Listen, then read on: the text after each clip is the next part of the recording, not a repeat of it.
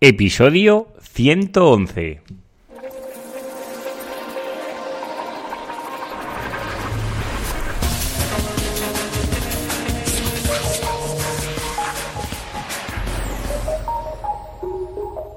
Muy buenos días y bienvenidos un día más al podcast de Ser Profesional. Ya sabéis, el programa donde hablo, donde explico, donde narro mis experiencias propias en el posicionamiento web, en SEM y en la analítica web.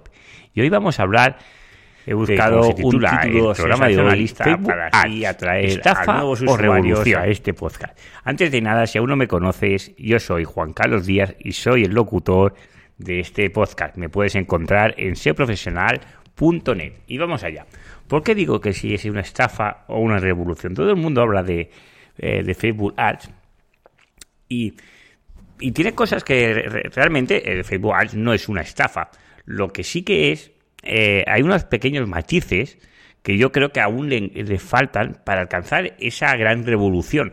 Que, que para muchas personas y muchos usuarios y empresas le está funcionando muy, pero que muy bien. ¿De acuerdo? Pero hoy voy a explicaros un poquito cómo comenzar y qué cosas hay que tener en cuenta para que sea más bien una revolución y no una estafa para vuestros bolsillos. Vamos allá. Todos, bueno, para tener una cuenta publicitaria en Facebook, como ya sabéis, tenéis que tener mínimo pues el perfil de Facebook y luego vamos a, a crear una página de empresa. ¿De acuerdo?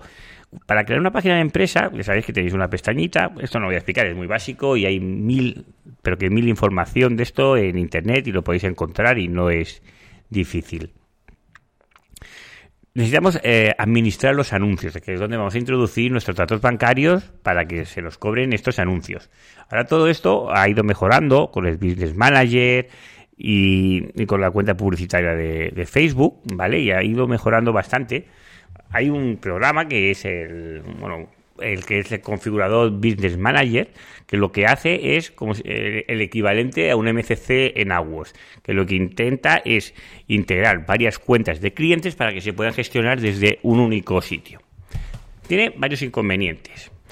Primero que es bastante tendioso invitar a la persona o al cliente potencial a tu business manager, te tiene que aceptar, cuando te acepta las notificaciones va a su perfil personal, es un poco raro, ¿no? Pero bueno, primero aceptamos lo que sería la página, la página, la cuenta publicitaria y luego aceptaríamos lo que es la página web, la página de, eh, de empresa, me refiero, ¿eh? Es importante, si los dos, luego no podrás hacer publicaciones. Una vez que ya tenemos las cuentas ya enlazadas, ¿por dónde vamos a empezar? Pues como todo, lo primero que vamos a hacer es definir los objetivos. ¿Qué objetivos vamos a querer alcanzar con nuestra cuenta publicitaria? Y aquí Facebook sí que ha hecho grandes mejoras, implementaciones y sobre todo hay bastantes más opciones que el antiguo me gusta o promocionar publicación, que eh, viene a ser lo mismo, o atraer tráfico a la página web. Tenemos eh, lo que son las conversiones, las descargas de aplicaciones móviles que funcionan muy bien, descargas de aplicaciones para ordenadores, difusión local, que lo que vamos a es atraer personas cerca de mi localización, la generación de clientes potenciales, lo que se denomina la captación de leads directa a través de Facebook. Esto es una de las herramientas más potentes que hay en la actualidad para captar leads y realmente si vuestro perfil de negocio es para captar leads, esta puede funcionar muy bien. La integración con una aplicación móvil, integraciones con para aplicaciones para ordenador, la integración con las publicaciones, pues los me gusta, la notoriedad de marca, reproducciones de vídeo, esta también es muy, pero que muy interesante, respuestas de eventos, solicitudes de ofertas, tráfico, venta de catálogo de productos y visitas en el negocio. Todas estas son las opciones que nos da Facebook para promocionar nuestras publicaciones o nuestros anuncios para conseguir nuestros objetivos. Pero antes de nada, antes de definir nuestro objetivo, lo que tenemos que definir es eh, el- la meta, ¿no? Lo que sería la conversión o las macroconversiones y microconversiones. Y para esto lo que vamos a hacer es integrar el pixel de Facebook. ¿Necesario? Porque si no sabemos ah, cuál es el objetivo, difícilmente Facebook lo va a saber. El pixel lo insertaremos en todos los sitios a excepción de las aplicaciones móviles, que esto se hará a través de una SDK, que esto se introduce dentro de lo que es la propia aplicación para saber cuándo se ha descargado esta app. Esto sirve también para Facebook y sirve también para AdWords. Y vamos allá. Lo importante, me introducimos este pixel dentro de nuestra página web, que no deja de ser un pequeño código, y dentro de ese código que lo que te hace ver, pues como puede ser el, el Analytics, te ve a los usuarios y las personas que, interactúan o entran en tu página web. Hay que definir los objetivos, es decir, si para mí que una persona me rellene un formulario es un objetivo, pues yo marcaré que eso es un objetivo. También marcaré que otro posible objetivo, que es una persona que me llame, una persona que haga una acción, una compra o lo que sea dentro de mi site. Pues todos estos datos yo los voy a mandar a Facebook. ¿Para qué? Pues para intentar definir una audiencia grande, ¿vale? Necesitamos pues esa, esa audiencia, no deja de ser una persona que se le introduce una cookie dentro de su navegador o dispositivo móvil, que luego vamos a intentar perseguir o buscar personas similares a esas personas que han realizado esa acción. Y eso es lo que vamos a intentar hacer con Facebook. Una cosa importante, que aquí eso falla un poquito y esto va a venir un poco más para el programa próximo que voy a hablar de analítica, el 50% de los datos que tenemos eh, muestran eh, datos sesgados del comportamiento del usuario. Es decir, las herramientas que tenemos actualmente para la medición no están basadas en el usuario, sino están basadas en las sesiones y las visitas pero no vas a ser usuario, con lo cual los datos que tenemos son sesgados. Y esto lo hablaré un poco, esto es un poco de introducción para el próximo, para el próximo podcast. Vamos allá que me, me descarrío. Cuando tenemos la página, luego, bueno, cuando tenemos el objetivo ya definido y con las conversiones ya introducidas en la página web y que las podamos registrar desde el momento inicial, no a posterior, lo que vamos a hacer es crear un anuncio. Facebook te da varias maneras de crear un anuncio y yo considero que aquí es un poquito poco claro, un poco opaco. Es decir, tú desde tu propia página de empresa puedes promocionar una publicación que te da, oye, promociona. Si promocionamos de aquí, realmente estamos desperdiciando gran parte de potencial que tiene Facebook. Pero Facebook no te lo dice, es decir, no puedes acotar la, segmentación, que es lo bueno que tiene Facebook, puedes definir el target de cliente, pues es muy, muy limitado. ¿de acuerdo? Y no puedes escribir a personas, luego la dirección que puedes escribir, eh, bueno, no te dejas escribir, directamente lo que haces es publicar, ¿vale? Con lo cual, la siguiente opción sería hacerlo a través de eh, la, la cuenta de anuncios que tenemos de Facebook, pero también es limitada. Si tenemos dos sitios para poder hacer la misma acción, pues sí, es más avanzada que la promoción desde propia página, pero aún es limitada. Y tenemos la opción del Power Editor, que es como si fuera un editor de los anuncios, pero que no sea a tiempo real. Es decir, primero lo cargas en la web y luego lo subes a Facebook. ¿De acuerdo? Como si fuera el editor de AdWords, que se instala concretamente en PC, pero ese está en la nube, pues sería un similar a este. Con el Power Editor sí que vamos a tener todo el rendimiento posible para hacer nuestras acciones en Facebook. ¿Vale? acciones como pueden ser introducir emoticonos en la publicación, que lo que van a hacer es aumentar el CTR y, van a tener mayor éxito nuestras publicaciones. Pues esto de meter el icono, o el emoticono mejor dicho, pues solo lo podemos hacer a través del Power Editor. Y cosillas así, o el texto más largo, o diferentes variaciones, ¿vale?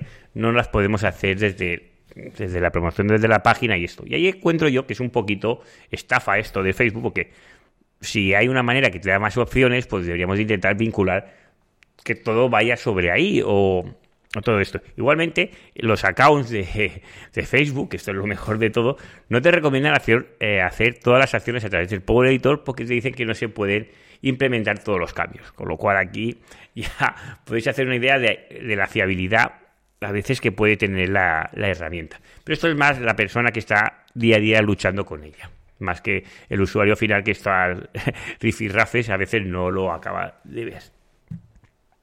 O no lo debería de ver. Vamos allá. Tenemos eh, implementado el pixel. Tenemos ya el Power Editor preparado. Y aquí lo que tenemos es que crear por las campañas con el objetivo que hemos definido y vamos a crear pues el grupo de anuncios y el anuncio correspondiente. La que es la campaña va a definir un objetivo y los grupos de anuncio van definidos a las posibles eh, de personas que podemos interactuar con ellos. Una vez creado esto, e introduciremos las creatividades de, Facebook. Aquí sí que tenemos que ser un poco originales, porque la, la, creatividad o la imagen que se va a mostrar en el anuncio es importante, ¿vale? Y una parte del éxito de la campaña va a depender del tipo de imagen que se introduzca y de qué cantidad y de cuántas se vayan a introducir.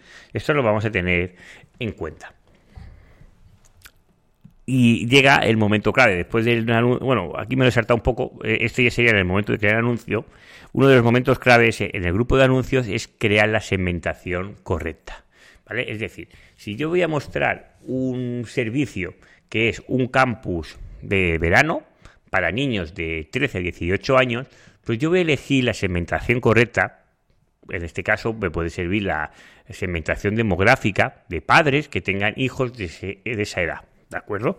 Porque si no tienes hijos de esa edad, pues sencillamente te puede interesar el campus, las colonias de verano que voy a realizar. ¿De acuerdo? Esto es un, ejemplo, porque lo suyo es introducir más intereses.